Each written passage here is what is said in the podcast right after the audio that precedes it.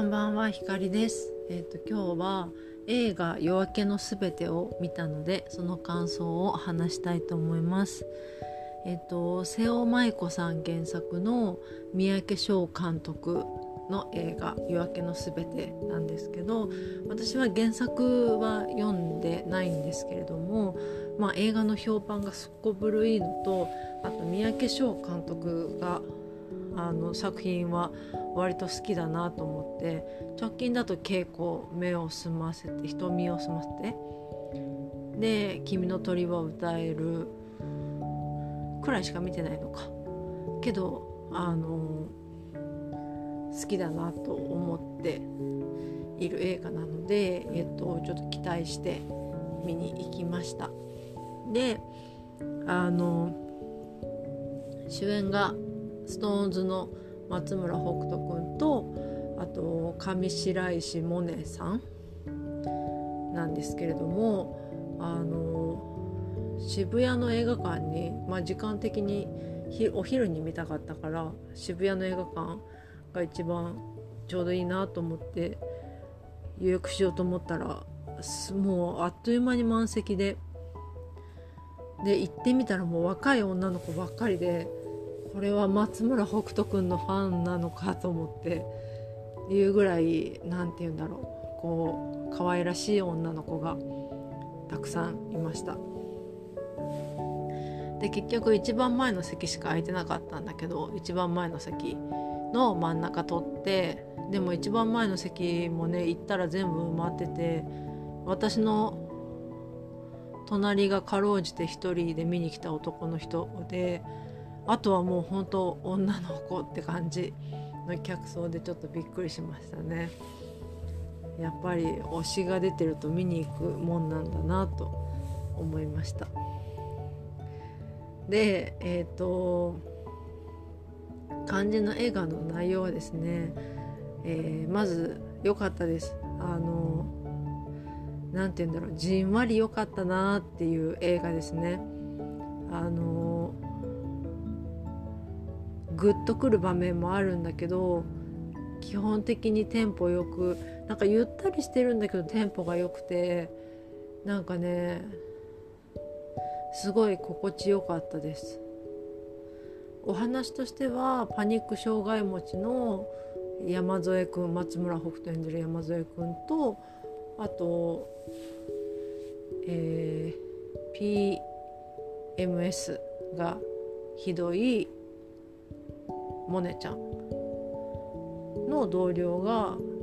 まあお互いの病気に理解を深めながら、まあ、助けに合っていくっていう映画なんですけど私はねあの男女の友情を描いた映画だと思って見に行ったら違ってであの男女の同僚の会社の同僚として助け合うみたいな映画だったんですよね。でなんか助け合うっていうとすごいなんか大げさなことを想像するんだけどもっと全然さりげなくてなんかなんて言うんだろう大げさじゃないしうーん過保護でもないし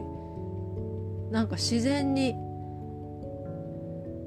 物が落ち隣の席隣の席なんだけど例えばこんなシーンはなかったんだけど隣の席の人が物を落としたら拾ってあげるじゃないですか。で別にそこに好意も意図も何もないっていうかっていう感じじゃないですか。なんかそういう感じで隣の人が物を落としたから拾ってあげるみたいな感じでお互いの病気をに理解を深めてあの助け合っていくんですよ。でその距離感が本当に程よくてあのそれがすごい良かったですね。でなんか監督はインタビューでその寒い時にえーと、膝掛けを北斗くんがモネちゃんにあの渡すっていうシーンでこう何の意図もないように見えるように気をつけたっていう風に言っていてでもそれは本当にそうで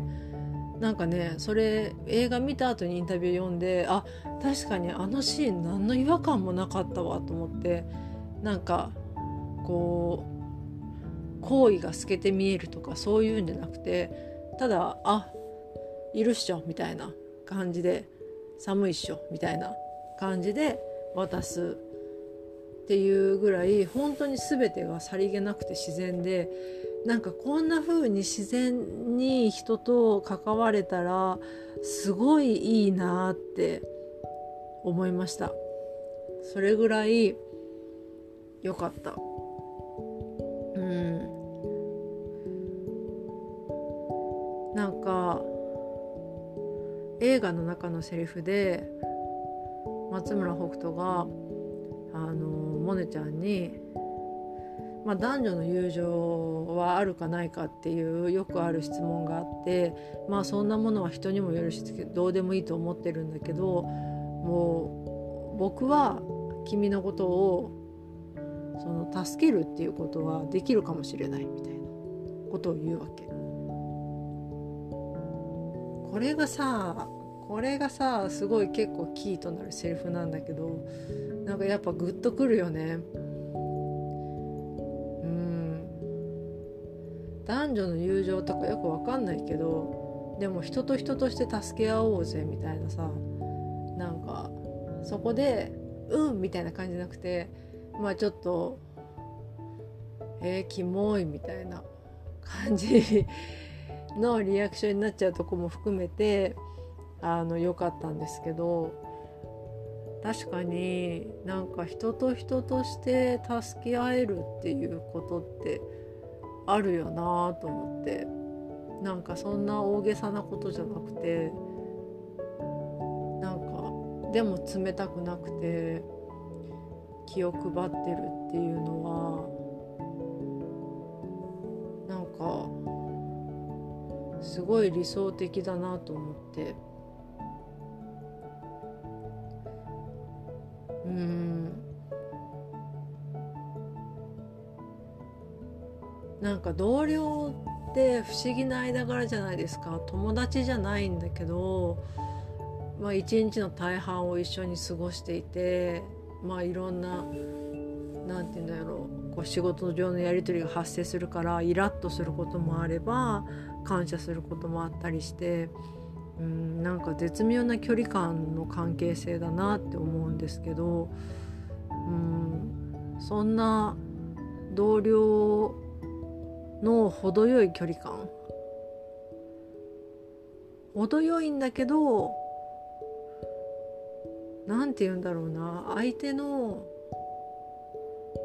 まあダメなとこっていうか病気とか病気はダメなことじゃないね。病気はダメなことじゃないんだけど相手のそういうこうちょっと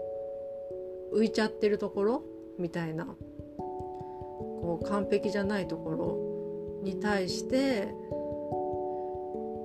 何て言うかうん。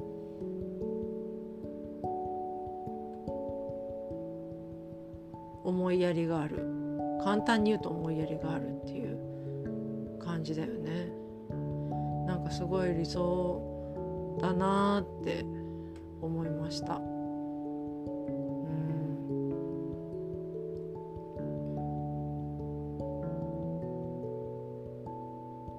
ん。で最後ちょっとネタバレになるから聞きたくない人はここで聞かないでほしいんだけど最後プラネタリウム移動式のプラネタリウムでそのモネちゃんが解説員みたいなのを務めるところがあるんだけどそこでねその工場長の亡くなった弟さんだかお兄さんだかがあの残してたノートに書いてたあの日記みたいなのを読むんだけどまあ古来から人は夜明けというものに希望を見いだしていたらしいと。で地球が自転して公転している限り必ず太陽の周りをねそう回ってる限り夜が来て朝が来るとこれは科学的に圧倒的な事実だと。でなんかその夜早く朝夜が明けてほしいと思う人もいれば夜が明けないでほしいって思う人もいるけどまあそういう風に地球は回ってるみたいな感じのセリフがあるんですけどそれがねすごい良かったですね。なんか泣きはしなかったんだけどちょっとグッときました。そっか科学的にそうだよな科学的？天文学的？にそうだよなと思って。うん。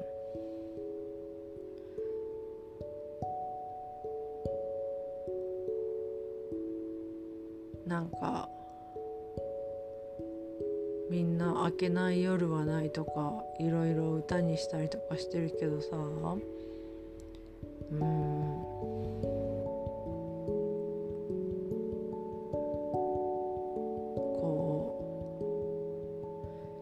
夜が来るとことと夜が明けることっていうのになんか希望を見出してみんな生きてんだなって思いました。なんかプラネタリウムは個人的に好きなんだけどそういう意味でもすごいそのシーンは良かったですね。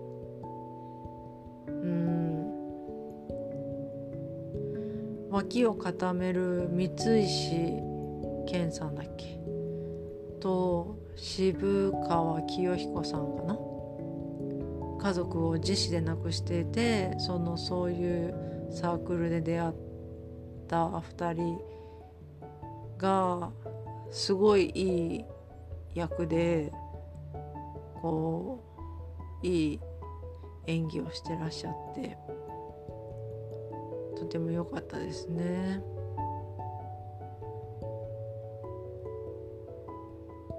なんかやっぱ人と人が関わっていくことで変化は生まれるし何か訪れることもあるしなんかそういうのを拒否しないで受け入れて生きていきたいなって思いました。なんかこうはなりたくないとかさいろいろ思うこともあるけどなんかでも周りの人をまあ全員は無理かもしれないけど受け入れて生きていくって大切なことなんじゃないかなって思いました。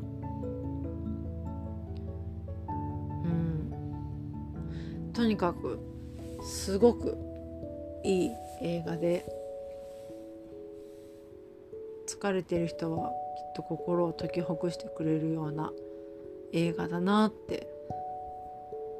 思います。物語の最後もねなんかうん。